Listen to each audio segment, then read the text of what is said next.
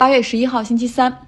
我们上周给大家留了问题哈，说让大家去观察一下纽约州的州长科莫脸皮究竟有多厚。那么答案出来了哈，他的脸皮是一星期这么厚。今天他宣布辞职，将在十四天后完成交接，彻底下课。那将由目前的副州长 Casey Hochul 来接任。那 Casey 呢，也将成为纽约州的第一位女州长。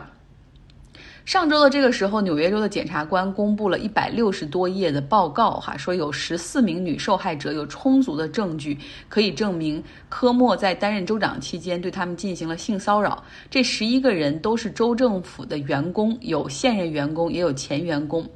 大家还记得在上周的时候，科莫在发布会上否认哈，并且强调说他不会辞职，他有很多的议题还需要完成，有使命的他啊，不能够现在就离开。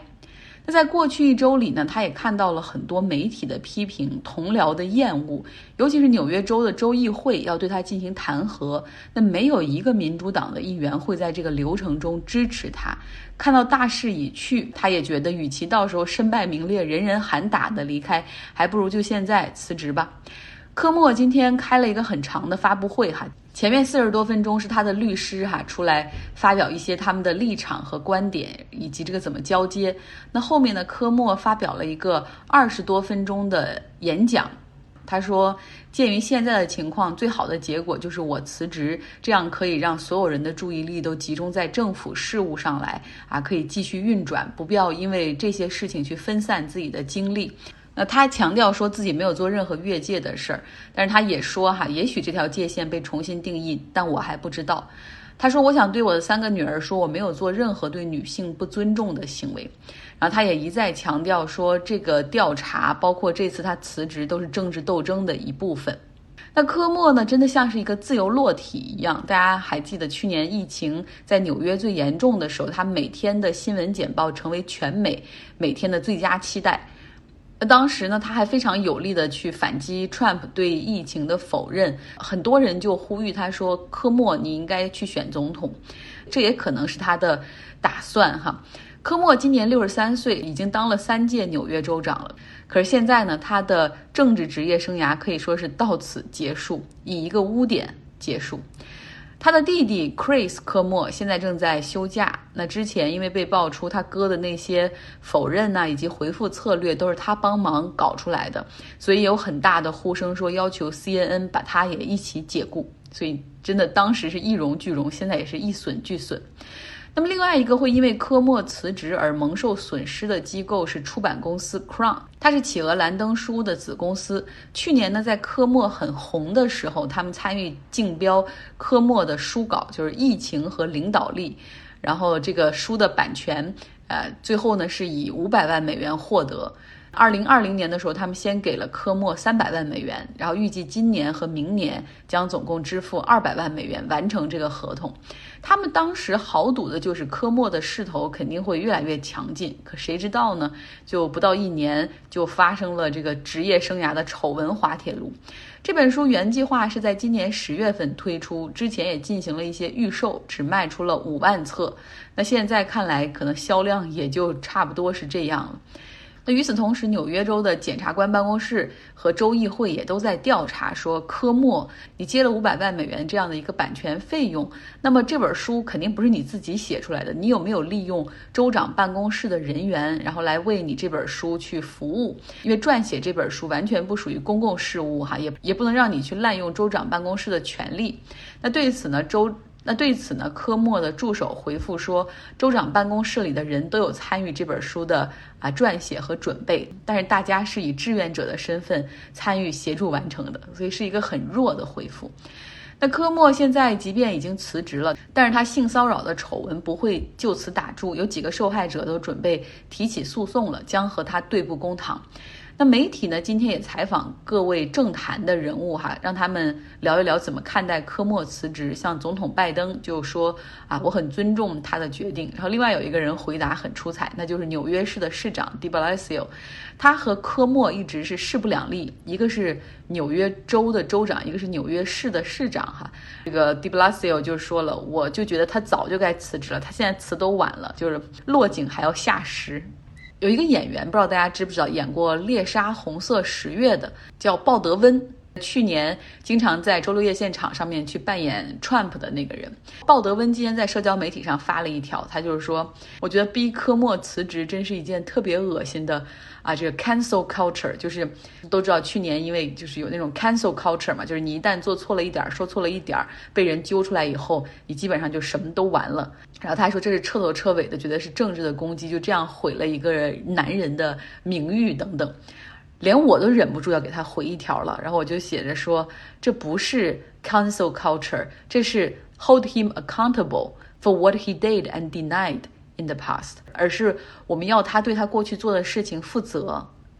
但是他发了这条之后，我不知道鲍德温自己的一些合同是不是也会面临着 cancel。好，今天呢，拜登一万亿美元的基础建设方案在参议院里面通过了投票。那这一份修订过的方案将会被返回到众议院去投票。其实拜登最早提出的方案呢是美国就业方案，是一个很大的包，大概有二点二五万亿美元，包括基础设施建设升级，也就是修桥修路、市政水电、天然气这种管道的维护，以及为新能源所展开的基础设施建设，还有要展开大量的劳动者技能培训，以及这个就 safety net 的一个增加。那现在呢？看来是被砍掉了不少哈。那这个等到具体生效的时候，我们到时候详细来讲吧。不知道在众议院里还有没有其他的变化。接下来我们来到法国哈，有一个很有争议的事件，大家来听听哈，评评理。有一个女孩儿哈，她今年十八岁，她叫 Mila，她呢在这个事儿发生的时候，她只有十七岁，没有她的全名，为了保护未成年人哈，所以大家只知道她的 first name。他呢，在十七岁的时候，也就是去年一月十八号这一天，在 Instagram 这个社交媒体上，他开了一段直播。他属于上面比较有人气的主播，在直播的过程之中，他开始对伊斯兰教展开攻击。他说这就是一个充满仇恨的宗教，然后还飙了不少脏话。整个直播的过程呢，有一万多人围观。事后他收到了十万多条威胁和仇恨的言论。然后他也报了警，警察后来也找出了主要对他发起人身攻击的十三个人。在上个月的时候呢，地方法院对其中的十一个啊进行了定罪。根据法国这两年公布的一个网络安全以及防止网络霸凌法，那这十一个人都被判有罪哈，而且被扔到监狱里去了。所以这又回到了我们去年讨论过的那个问题，就是言论自由和亵渎宗教他们之间的冲突。米拉他说，当时在直播的时候，大家聊到择偶的标准，然后因为他说他自己是 lesbian，所以他说他不喜欢黑人和阿拉伯人。然后呢，这个话题就被引向了怎么看待伊斯兰教。他说那些人叫我种族主义者，但是我不是，因为我谈的是宗教，不是种族。我有我的言论自由，我有言论自由的权利保护我，我可以表达任何我想说的话，我没有为我说的话感到后悔。那后来到去年十一月的时候，Mila 又在 TikTok 上面发布视频，就是继续侮辱阿拉。他后来又受到了死亡威胁，还有人要对他进行斩首行动。这让我们也想到了之前的历史老师 Patty 的不幸遭遇。那后来警方也是对他进行保护，同时呢开始在这个网络上办案，哈，去寻找那些发出死亡威胁的人。那逮捕的这十三个人中，他们他们都很年轻，大概年纪是在十八到二十九岁之间。其中呢，十一个被定罪的人，他们要坐牢四到六个月。那这些被定罪的人，不都是男性穆斯林哦？他们中间有无神论者，有基督徒，有有天主教徒。如果按性别分的话，是八个男性，三个女性。所以我的理解是，真的有一群充满愤怒的键盘侠，在哪个国家都有。他们每天都等待着在网络上发生点什么，然后去攻击哈，然后发出自己的威胁。法国的这个反网络暴凌法就专门治这种在网络上进行言语暴力攻击的人。那值得一提的是呢，在开庭审理的过程中，之前代理《查理周刊》的知名律师 Melka，他呢是为这个 Mila 辩护。法国们的政客也都纷纷出来支持言论自由，比如说极右翼的领袖玛利亚·勒庞，他就说了，这个小女孩所做的事情就是《查理周刊》的语音版。我虽然觉得他说的话有点粗鲁，但是有人要威胁他的个人人身安全，那是不可以被接受的。这里是法国，这里是二十一世纪的法国。那另外呢，法国总统马克龙也是说，我再次强调，法国是支持漫画化亵渎、批评宗教的权利的。况且，米拉只是一个未成年人，她的安全和言论自由必须得到保护。所以说，就是这个 La Cité 允许亵渎的权利和言论自由，哈，依旧是一个很值得去讨论的话题。当一个人的言论自由，它可以变成对其他人的歧视和攻击的时候，那如何去找如何去找这个中间的平衡和界限呢？不过目前看来呢，年轻的米拉她是愿意去了解和和解的。她在这个庭审公布结果之后，还去了巴黎的一家清真寺进行参观，问了很多问题，然后觉得也了解了很多哈。但是他也没有为自己的言论道歉。然后这个米拉还很会营销，她可真的是现代网红。她在六月份的时候还出了一本书哈，叫《I'm the Price of Your Liberty》，就我为你的自由付出了代价之类的。好，今天节目的结尾要给大家听一听我们读书俱乐部的讨论，终结所有和平的和平，聊一聊一战中的一个边缘战场——高加索地区，与我们现在去抢的这种资源就很像了。比如说，开始抢石油，对吧？就是阿塞拜疆，我画出的这个蓝框是呃巴库。这个巴库是全世界最早发现石油的地方，因为它离欧洲很近。一战之前好像就开始有开采石油，一直到现在，巴库还有石油产出。所以我有时候真的是佩服这个产量，而且里海它实际上是一个内是一个湖来的，它不是一个真正的海，很佩服它这个石油和天然气的一个储量。这个左边的图呢，就是展现了一个大高加索地区的到底有哪些国家，有格鲁吉亚，然后有阿阿阿塞拜疆，还有亚美尼亚。呃，您看到土耳其，当这个呃俄国签署了停战协议之后，然后不打了，然后这个土耳其的恩维尔，呃，奥斯曼土耳其的恩维尔还觉得不行，我们得来占这块儿，来补偿我们在中东的损失哈，所以他们开始往这个地方去进攻。而且大家再看一下右边这张地图，这个是广袤的中亚地区，也就是所谓的突厥的地区，都是突厥人的嗯居住的地区，各种斯坦，这是更大的一片。土地好，给大家出一个快速抢答题哈。我们知道占领阿塞拜疆的巴库是为了石油，那么在这些呃列强看来，突厥的中亚到底有什么东西吸引着他们呢？是棉花吗？对，答对了，是棉花。我其实之前给大家提了一个问题，叫泛图兰主义，我不知道有人查了这个吗？到底什么是泛图兰主义呢？呃，泛图兰主义这个概念的话呢，好像是从那个匈牙利那边开始的吧？应该是，好像是有匈牙利人提出的，然后后来的话呢，有俄国人开始也有人研究这方面，但前期的话呢，基本上都是基于这个学术的探讨的。但是，呃，奥斯曼人的话呢，开始把它作为一个就是嗯自己身份的标志，因为图兰的话早期应该是波斯的那个称呼，图兰应该指的是那个波斯那边的。就是不觉着，我查那个资料的过程当中有看到一个普切尼的那个知名的歌剧《图兰朵》里边的图兰呢，其实就是这儿泛图兰主义里边的图兰。那个朵在波斯语里边的是姑娘的意思。然后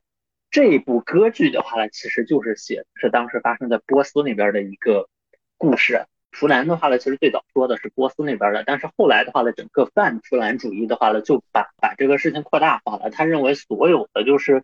突厥的后裔全部组成一个联盟，成为一个呃大突厥帝国。这是一个横跨从西亚、中亚，甚至到东亚的呃，有一些这个泛图兰主义，甚至把日本都算到整个呃突厥系的这个里边的。他们的话呢，是以突厥的这个。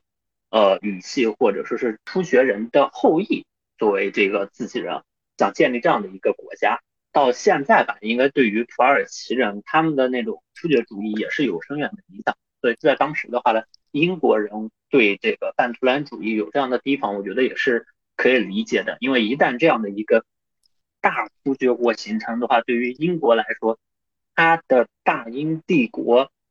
特别是它跟重要的印度这边的联系就会受到很大的影响，包括它在这个阿富汗的这个势力。所以英国当时的话，对这个强的这个警觉，的确，他们也看到了说，如果英国看到了，如果土耳其、奥斯曼土耳其和整个的这个一大片突厥，他们组成了一个突厥国，再加上伊朗这个是波斯和阿富汗，他们也全都是穆斯林。那么就会形成一个广大的这种穆斯林人口的国家或者联盟，那直接会对他的他们的明珠哈印度会造成直接的威胁。这个一战的天平就是它作战双方发生了转移。这个德国和俄国其实也是非常简单的，就是因为德国资助了十月革命嘛。那这样的情况下，从某种程度上来说，德俄双方就由。敌我关系变成了一个怎么说呢？变成了一个暂时的一个平和的一个关系。那样的情况下，虽然德国向俄国索取的非常多，好像迫于种种的原因，俄国都在让步。特别是他在同意把这个巴库地区，嗯，这个资源让德国来去占有和使用。那这样的情况下，相当于在这个地区，这两个国家是达成了某种协议，可以。由敌人变成站在一条线上的了，而德国和奥斯曼土耳其，恰恰是因为一开始是和伙伴关系，但后来呢，这个奥斯曼土耳其这个恩维尔他总想着去扩张，特别是从呃德国这儿把自己在南边西线那一边损失的地方给拿回来。那样的情况下，德国又不想让他太多的扩张，特别是他想着把巴库这一带占领了归自己管。那这样的情况下，就由所谓的一个合作的关系变成了一个有点崩了的这种趋向，而英国和俄国，嗯，这样说，他们之间其实是，呃，一开始是伙伴协约国嘛，但是现在看着第一个来说，你看到英国的这些政府从骨子里边，他们就是反布尔什维克的，那那样的情况下。嗯，首先来说，他最先跟德国达成了一个议和，那英国肯定看着他不爽。结果这布尔什维克，通俗的说吧，他的这种革命宣传和渗透能力，那那几乎在全世界那那都是很强的，搞各种输出。那那样的情况，英国那那那对他肯定又产生了一种对峙的一个关系了。啊你看，所以后来这场战争就在就在这个局部战场上就变成了英国和土耳其是一伙的，然后来对德国和俄国哈，就应了刚才小游说的那个话，就是因为一战它是一个没有正义这一方，大家都是为了争夺资源、争夺未来的势力范围，所以说这个完全就是跟着自己的利益走哈。同时呢，这个就在各种地区，他们也有自己的民族主义势力，对吧？然后同时在这些高加索的地区里面，也有亲布尔什维克的势力和反对布尔什维克的胜利。而且当时呢，俄国自己本身也很乱，因为发了俄国的内战。呃，布尔什维克主义在俄国国内夺得了中心城市的这个控制权之后，其实反布尔什维克的这个势力，他不愿意接受新的政权，然后。原有的军队和原有的这个贵族集团组成了这个所谓的白军，跟布尔什维克的红军，然后展开了这个战争。而这个白军呢，得到了外国势力，比如说像英国的一些支持。但是从这本书上来看，他那个支持其实也是比较有限的，主要还是俄国自己就是内部的反对势力的力量。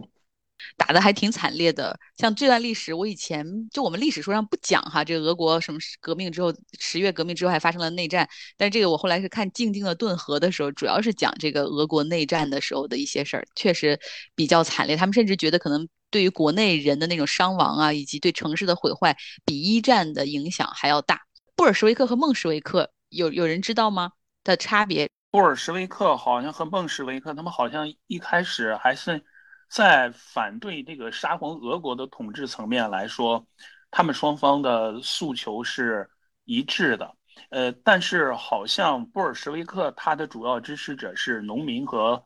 呃和和农民和士兵吧，或者说那种工人性质的，而孟什维克好像就就就成分就比他相对来说高一些。一开始这两个确确实实是是联盟，他们你可以把他们看成一个。一个松一个就是说一个整体来去反抗，但是我记得好像是在一战的过程当中，这样的情况下，呃，由于沙俄的这个局势比较糟糕嘛，他们的这种大选就是各种议会的这种选举嘛，当时，呃，经过那个那个二月革命是几月革命之后嘛，那个形势已经差不多了。这个差不多了之后呢，恰恰是布尔什维克他的这个这这这个范这个，呃，这个占的数量比较多。也就是说，占的议会的这个席数比较多，这样的情况下，其实这个局面就挺好的了。结果列宁回来了，列宁回来了之后呢，他好像觉着不太满意，就是说我我们是不是要要重新再选一把？嗯，等于说要变成一个部，就是说他们这个联盟里边以这个嗯列宁的这一派势力为主导的吧。列宁还信誓旦，当时有的人就反对党内，就是说，你看咱已经占多数了，你别选了。结果列宁演说能力挺强的，嗯，结果就同意说选。但是由于呃这个布尔什维克他的投票者主要是士兵和农民，那士兵呢都往前线打仗了，他不可能临时都拉回来。这样的情况一选举，到输了，那他倒并不是像列宁期待的那样获得大胜。他输了，这样的话，列宁一看输了之后呢，列宁就不干了。他他他说这这这这是什么资产阶级什么民主事儿了？一看自己任务没达到，那不行，咱还接着闹革命吧。结果他又起来，又又爆发十月革命。我觉得可能就是因为这个这个他们这个联盟的内部出现了一个分裂。如果按照我之前看的老知识来说，布尔什维克好像就比较更革命、更更彻底一些。反正孟什维克就是稍微的比布尔什维克温和一点。大家就就记得，就是他们认为，呃，可以联合更多的，比如说小资产阶级啊，然后知识分子啊，都可以进到这个组织里面来。但是布尔什维克就是说，工人和农民好像是他们的主力，而且布尔什维克倡导的是暴力武装，然后未来组成一个稍微强硬一点的这种集权式的政府。